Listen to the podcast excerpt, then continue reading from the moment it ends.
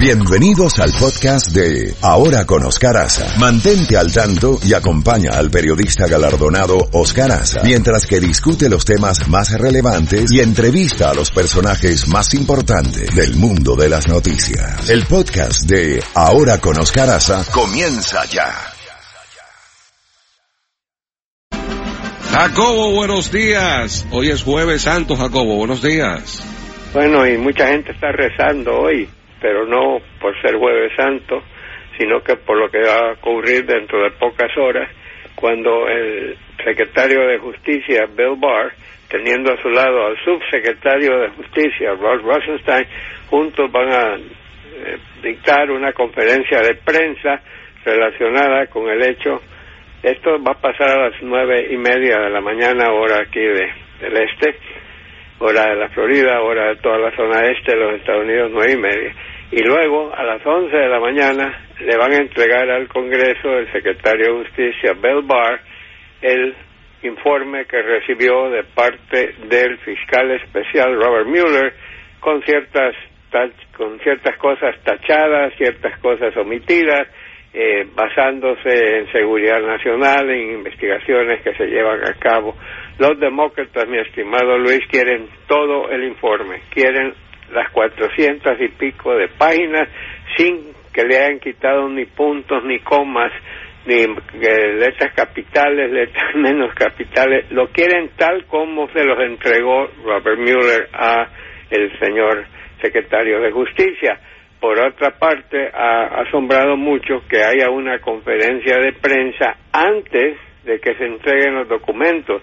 normalmente, y ha sido casi siempre lo que lo he visto, te entregan el informe y luego te dan chance de leerlo un poco, luego viene la rueda de prensa que contesta cualquier pregunta que tú tengas, pero tenerla antes de soltar, eso es algo eh, nuevo, mucha gente cree que lo está haciendo Bill Barr para darle una ventaja al presidente sobre lo que lo que vaya a salir.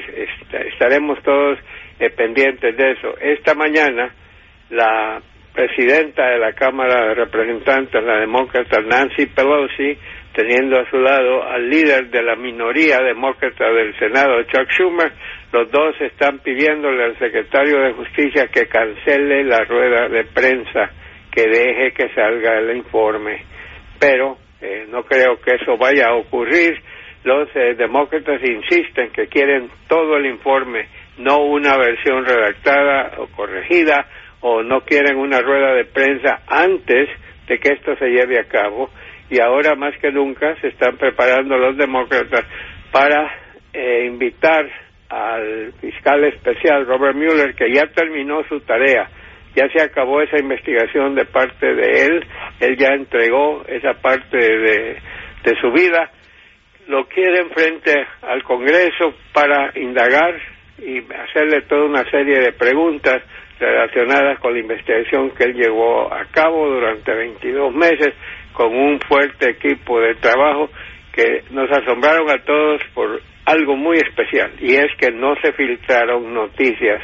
Normalmente Washington es una coladera, todo se filtra, menos en esta investigación que llevó a cabo el fiscal especial, solo, solo salió a relucir lo que él decía que saliera a relucir, pero de ahí su equipo se mantuvo herméticamente cerrado, pero recientemente, después de que el señor eh, secretario de Justicia envió un informe de cuatro páginas de lo que él había recibido, más de 400, eh, ahí eh, simplemente mucha gente que trabajó con el fiscal especial Robert Mueller, esa gente ha filtrado un poco de noticias de que están en desacuerdo con la forma en que el secretario de Justicia, Bill Barr, ha dicho, o por lo menos el presidente ha dicho que no hay colusión con Rusia y segundo, que no hubo obstrucción de justicia.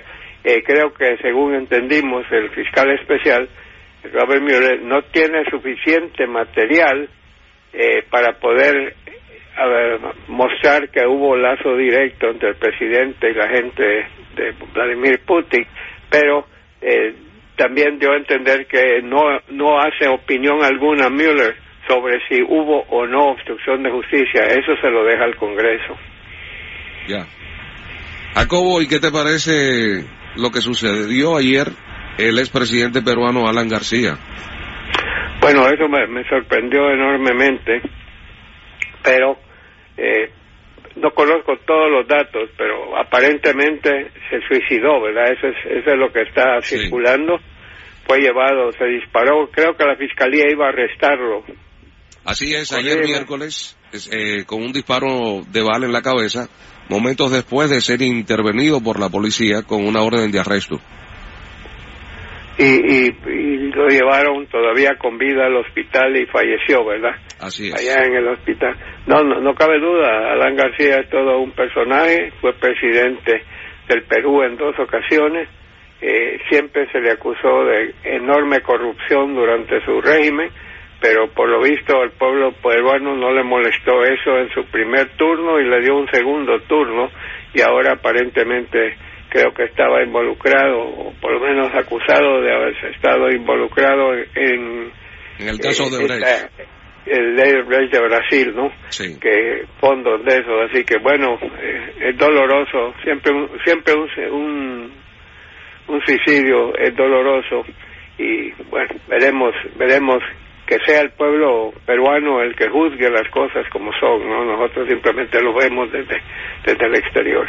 Y hablando de ayer también, mi querido Luis, tuvimos la visita, ¿no? En Miami de John Bolton, el asesor de seguridad nacional del presidente Trump, que en una época fue el embajador de Estados Unidos ante las Naciones Unidas, y ayer pues Bolton vino eh, a tocar el tema de Venezuela, a seguir exhortando a países amigos y a países, recordemos que más de 50 países, Luis, han determinado que van a reconocer a, Luis- a Juan Guaidó como el presidente legítimo, pero ahí se para, ¿no?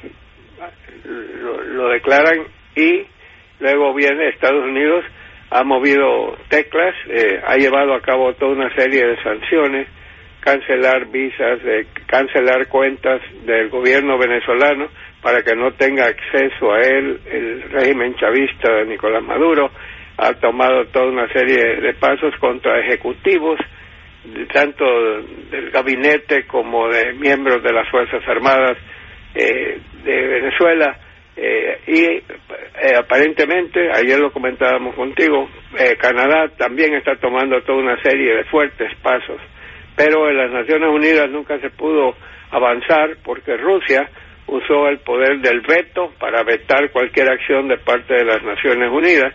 Tengo entendido que la OEA, Organización de Estados Americanos, eh, ya aceptó al enviado de Juan Guaidó como el representante de Venezuela, pero tengo entendido que Nicolás Maduro de tiempo atrás ha querido salirse de la OEA, a lo mejor ya lo hizo.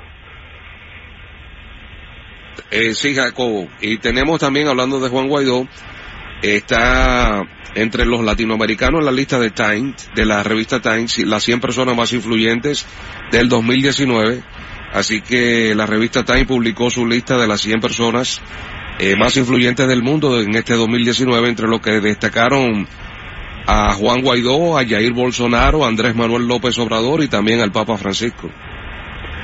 Bueno, el Papa Francisco creo que sale todos los años en esa disposición. Eh, no cabe duda que el presidente nuevo de México, Andrés Manuel López Obrador, está jugando un, un papel clave no solo dentro de su país, sino que también en la, en la política exterior. Eh, México es, creo que México y Uruguay son dos países que se han ofrecido como mediadores, ¿no? Entre Juan Guaidó y el grupo chavista, solo que en el pasado el diálogo nunca se ha llevado a cabo en una forma pareja. Eh, hemos visto también ya, creo que cancelaron el UNASUR, ¿verdad? Eh, Luis, creo que el UNASUR, que fue un, una cosa creada por Hugo Chávez, que lo usaba siempre que tenía un problema, se iba a UNASUR, porque todos los países miembros de UNASUR estaban con Chávez. Eh, se han tomado se han tomado una serie de medidas, pero también tenemos a Rusia.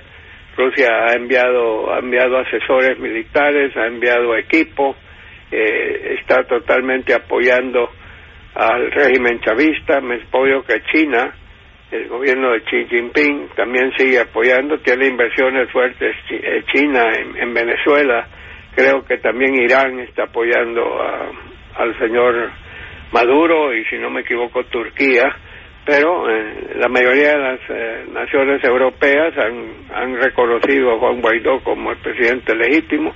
Guaidó por su vez ya dijo públicamente que no quiere una intervención militar proveniente del exterior. Así que veremos eh, cómo se va a seguir desarrollando. Ah, ya, ya comenzó a fluir la ayuda en camiones de la Cruz Roja Internacional. Ya está llegando ayuda a, la población, pero eh, por más que haya buenas intenciones, no creo que hay suficientes alimentos y medicinas para cubrir a tantos millones de venezolanos que precisamente eso es lo que les hace falta. Así es. Bueno, Jacobo, vamos a hacer un reenganche a las ocho y media. Es un compromiso. solo te quería también decir que eh, Corea del Norte aparentemente ha hecho otra prueba de misiles. Hablaremos de eso en el reenganche. Así es. Kim Jong-un hizo otra prueba, así es. Vamos a hablar de ah. eso a las ocho y media, Jacobo, y también vamos a hablar de, ¿qué te parece de la Champions? Sí, sí, sí, increíble, increíble. Ahí te voy a contar. Yo tengo, yo hago ejercicio de, de gimnasia después de mi operación y todo, pero he venido haciendo ejercicios, he bajado de peso y todo, y el, el, el hombre, que, el dueño de, del gimnasio, es, es, de Trinidad y Tobago, es una persona que yo le tengo mucho cariño. Él es Liverpool toda la vida y ahora le va a tocar al Barcelona, Liverpool. No sé si nos vamos a terminar hablando o abrazando, no sé. Así que hablamos a las ocho y media. Ok, un abrazo. Música, música, información, credibilidad, credibilidad. Escuchas a Oscar Aza. Oscar Aza. En la Z mañana.